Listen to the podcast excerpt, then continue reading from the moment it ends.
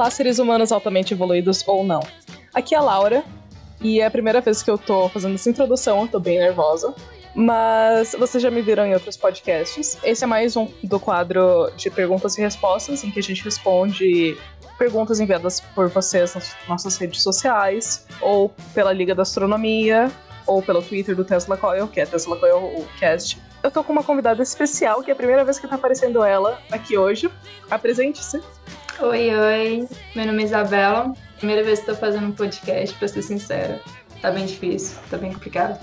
Mas como é respostas, eu acho que vai dar tudo ok. Muito obrigada, pessoal, por ter me chamado. Sério, gratidão. É bom para salvar também a quarentena, né? É, eu acho que você vai curtir bastante a ideia de podcast. Sim, sim, eu adorei. As perguntas são bem intrigantes. Estão me fazendo perder o sono, e isso é bem legal. Eu espero que todo mundo que esteja ouvindo também esteja gostando desse quadro de perguntas. Então, para não ficar uma coisa muito enrolada, já vamos passar então para responder as perguntas, né? Isso. Uh, eu vou começar aqui respondendo a do Samuel Aimas. Eu não sei se eu falei o sobrenome dele certo. Uh, de Camaçari, na Bahia. Eu também não sei se eu falei o nome da cidade certo, mas, né, tá. Essa pergunta é basicamente por que a ciência tem importância. Eu acho que essa é uma das perguntas mais complexas que poderiam ter mandado, né?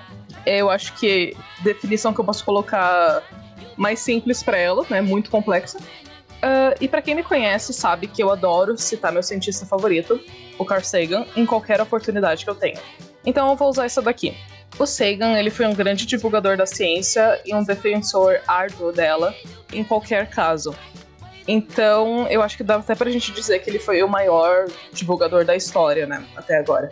Ele sempre ressaltou que a ciência é importante por ser o melhor caminho que nós, como seres humanos, encontramos na busca pela verdade até agora. Ela sempre está se transformando aos novos fatos observados, seguindo uma metodologia rígida e está determinada a seguir estritamente o ceticismo para essa renovação do conhecimento humano. A ciência é importante como uma forma de conhecermos o universo, respondermos às questões existenciais que perduram desde o início da humanidade, entendermos o que foi o início da humanidade, a nós mesmos e por aí vai. É por ela que temos tecnologia, saúde, desenvolvimento nas civilizações. Eu sei que eu tô falando demais, e mesmo assim nem adentrei tão fundo no assunto do por que a ciência está no nosso dia a dia, porque a gente tem que investir nela em qualquer tipo de sociedade para a sociedade se desenvolver também. Mas então eu vou aproveitar essa deixa para recomendar o livro O Mundo Assombrado pelos Demônios, justamente para quem quer entender mais sobre o método científico, desmistificar pseudociências, enfim, se apaixonar ainda mais pela ciência, né? Agora, partindo para outra pergunta, eu vou passar a palavra para Isabela. Então, eu adorei as perguntas que me mandaram, porque envolvia muita questão de energia é um tópico muito discutido atualmente.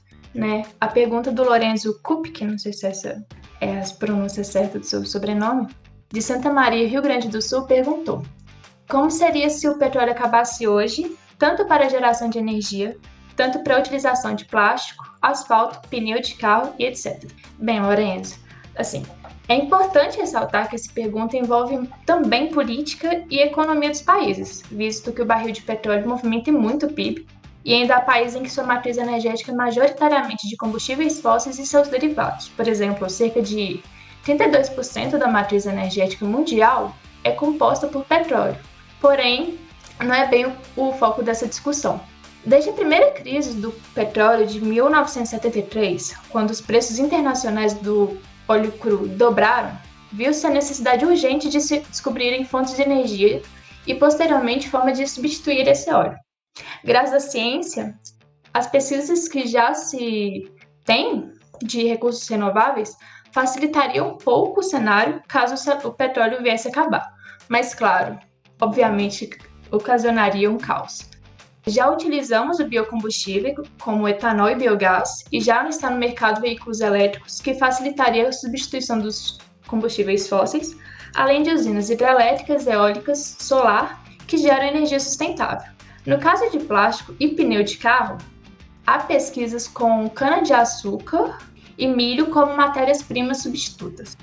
Outra medida seria reaproveitar objetos, permitindo que cada vez mais plástico seja produzido sem o uso de matéria-prima virgem. E para materiais que necessitam de óleos de origem mineral, há substituição por óleos de origem vegetal, como no caso do asfalto, que já fizeram a partir do óleo gerado pelo milho e deu ok. Porém, ainda somos muito dependentes do petróleo, até mesmo nas coisas essenciais. Questões de pomadas, medicamentos como analgésico, aspirina, por exemplo, antibióticos, sedativos, além de suprimentos de plástico usados em hospitais, alguns produtos sintéticos, como tinta acrílica, sofás, roupa, batom e shampoo, utilizam petróleo. Então, caso essa matéria-prima venha a faltar, não apenas a indústria energética de materiais sofreriam falta de petróleo, a indústria farmacêutica, alimentícia também, porque muitos agrotóxicos utilizam o petróleo como base. Então, a indústria farmacêutica, alimentícia de cosmético também buscariam formas alternativas para a substituição da matéria-prima. Atualmente, felizmente, há um aumento crescente de energias limpas no mundo. Em 2018, as instalações eólicas e solares responderam por 26% da energia mundial, um recorde, e também seria possível remanejamento de usar usinas nucleares e térmicas, que muitos países, como os Estados Unidos, se eu não me engano, utilizam. Além do que já se tem no mercado, assim, no caso de indústrias e empresários também, né, que sofreriam com essa, essa falta, existem no mercado já produtos 100% naturais ou livres de derivados do petróleo. Porém, obviamente, é necessário mais investimentos na ciência e também na aplicação da ciência para suprir as necessidades caso o petróleo venha acabar. E depende de cada país, né, de como eles fariam esse investimento. Porque não seria algo assim, acabou hoje, amanhã já tem as indústrias funcionando. Não, seria um processo demorado. Seria, a gente teria que reinventar nossa forma de fazer certos materiais essenciais para nós. E a outra pergunta, também voltada mais para energia, que é um assunto que eu adoro, do Felipe do Paraná, que pergunta: é fisicamente possível ter um rendimento de 100% da energia do Sol? Pois bem, Felipe, você me fez ficar noites sem dormir depois dessa pergunta. É, a pergunta eu achei ela um pouco abrangente demais, porque ela não especifica um referencial, porque você poderia procurar esse rendimento de 100% de energia solar na Terra ou então no espaço, como existem as velas solares, que têm um rendimento muito alto da energia do Sol, e é algo que a gente utiliza no espaço, mas eu vou considerar a Terra, né, como sendo nosso referencial, considerar que você tenha perguntado sobre ela. E a pergunta também possui um certo sentido, na qual é, seria se 100% de energia do Sol seria do, do emissor de energia, né? No caso do Sol, se toda a energia, o 100% de energia chegasse à Terra, ou se ela seria dos painéis solares, do receptor de energia, né? Se seria possível um receptor de energia em que 100% da energia seria voltada para nós. Deixa eu explicar mais direitinho. É, para o caso de 100% de eficiência ser do emissor de energia, ou seja, o Sol, isso é impossível, devido ao fato do corpo ser esférico e emitir radiação para todas as direções, é, sendo que apenas uma parcela pequena atinge a Terra. E mesmo que fosse considerar apenas essa parcela, 30% da radiação entrante se reflete, 47% é absorvida pela atmosfera terrestre, aumentando a temperatura e se irradia novamente pelo espaço e apenas 23% penetra o sistema terrestre, sendo responsável pelo clima, ciclo da água, força motriz dos ventos, correntes, ondas, enfim, muitas coisas que poderiam ser consideradas como perdas. Já no caso do 100% de eficiência ser do receptor de energia, com a tecnologia que possuímos atualmente, isso também é impossível, devido a perdas na conversão e transmissão por ruídos, calor, atrito, entre outras formas. Isso porque conseguimos captar a energia solar de três formas: por painéis solares térmicos, por painéis fotovoltaicos e usinas termosolares. Os painéis solares são aqueles aquecedores de águas que ficam nas casas e, apesar de serem os mais eficientes, possuem perdas durante a condução da água. Os painéis fotovoltaicos, que são aqueles painéis também que ficam em cima das casas, com células fotovoltaicas, aquelas painéis azulzinhos bonitinhos, na sua grande maioria, eles são feitos de silício e este material é um semicondutor. e todo semicondutor perde eficiência com calor. No caso de usinas termosolares, que são aqueles campos cheios de espelhos que refletem as luzes para um único ponto, que é um pilar onde aquece a água, transforma ela em vapor, geram as turbinas e alimenta o gerador, transforma o calor em energia mecânica, elas acabam sendo consideradas uma máquina térmica.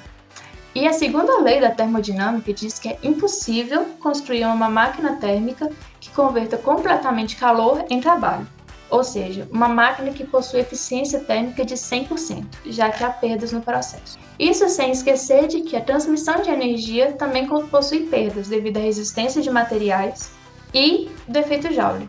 Ou seja, um sistema sem perdas de energia é praticamente impossível, principalmente provinda do calor.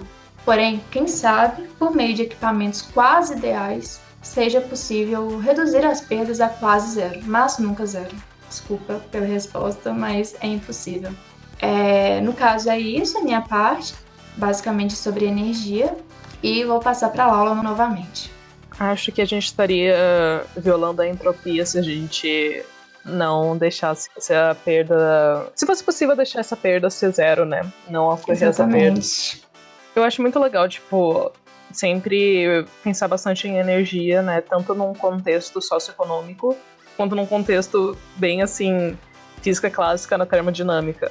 Então, eu acho bem legal abordar esse assunto aqui. Sim, e é muito interessante também porque a gente sempre fica pensando métodos mais fáceis de adquirir energia, até porque o sol sempre vai estar lá.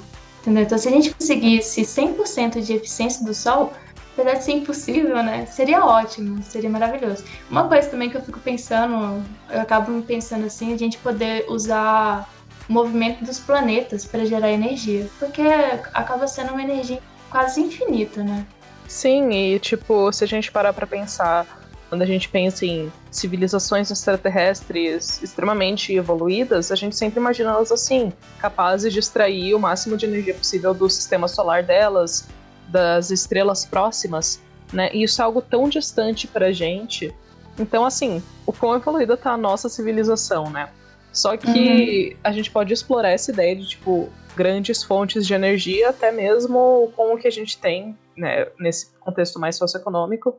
Quando a gente olha, por exemplo, a energia nuclear, e mesmo assim tem um monte de controvérsias. Então Sim. é um assunto bem interessante. Sim. Mas então, você passou a palavra para mim, e eu vou então para a última pergunta de hoje, que é do Guilherme de São Carlos, lá em São Paulo. O Guilherme já fez outras perguntas antes. Obrigada por ficar mandando pergunta, Guilherme. Então, eu fiz a pesquisa para responder essa pergunta e achei uns, uns resultados bem controversos nos sites de notícia e tecnologia. Eu não conhecia esse projeto, particularmente, e a ideia dele é basicamente o que o Guilherme descreveu na pergunta. Esse projeto foi anunciado em 2011 para fornecer conectividade nas áreas mais remotas do planeta esses balões que realmente são construídos dessa forma, assim, bem parecendo um balão, se vocês pesquisarem uma imagem e tal. Eles já ajudaram até em algumas situações de emergência, por exemplo, no Peru, quando aconteceu algum desastre natural, destruiu uma parte da infraestrutura de comunicações. Mas o pé atrás, por assim dizer, com o projeto Loom, é sobre as condições de longevidade dos balões, que, é claro, sendo colocados a 20 quilômetros do solo, por mais que não estejam sujeitos a pássaros ou algum veículo aéreo, estão sujeitos a ventos e não passam de alguns meses de bom funcionamento. A ideia seria que a internet nos balões fosse o preço comum do mercado. Mas isso parece muito improvável de acontecer, principalmente porque a gente está falando de regiões onde nem todo mundo tem acesso, certo? Como eu falei antes, é um projeto controverso. Teve alguns resultados, mas ninguém sabe se vai rolar com tanta força quanto esperado ou não. E é basicamente isso. O que você acha sobre, Isabela? Eu acho que sim.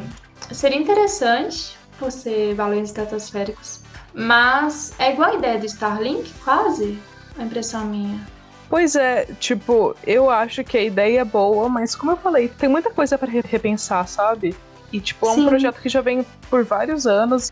Por exemplo, eu não conhecia ele. Tá, ele teve alguns resultados, mas Google já chegou muito perto de abandonar o projeto também. Então, é algo que eu realmente não consigo opinar com tanta força. Eu não pesquisei antes, não praticamente poderia opinar. Pois é. Mas então, caros ouvintes, isso que a gente tinha para mostrar para vocês hoje. Eu espero que vocês tenham gostado e que vocês estejam mais curiosos também para mandar mais perguntas. Você gostaria de se despedir, Isabela? É, sim, por favor, mandem perguntas para nós. Adoro o fato de participar desse quadro para poder responder perguntas e também fazer perguntas para mim mesmo. Isso acaba gerando mais e mais dúvidas e isso é muito interessante. Então mandem perguntas, por mais que vocês acham, entre aspas, bobas, acabam não sendo bobas. Igual essa pergunta de você utilizar 100% a energia do sol. Muita gente pensaria, não, claro que não, mas, cara, não.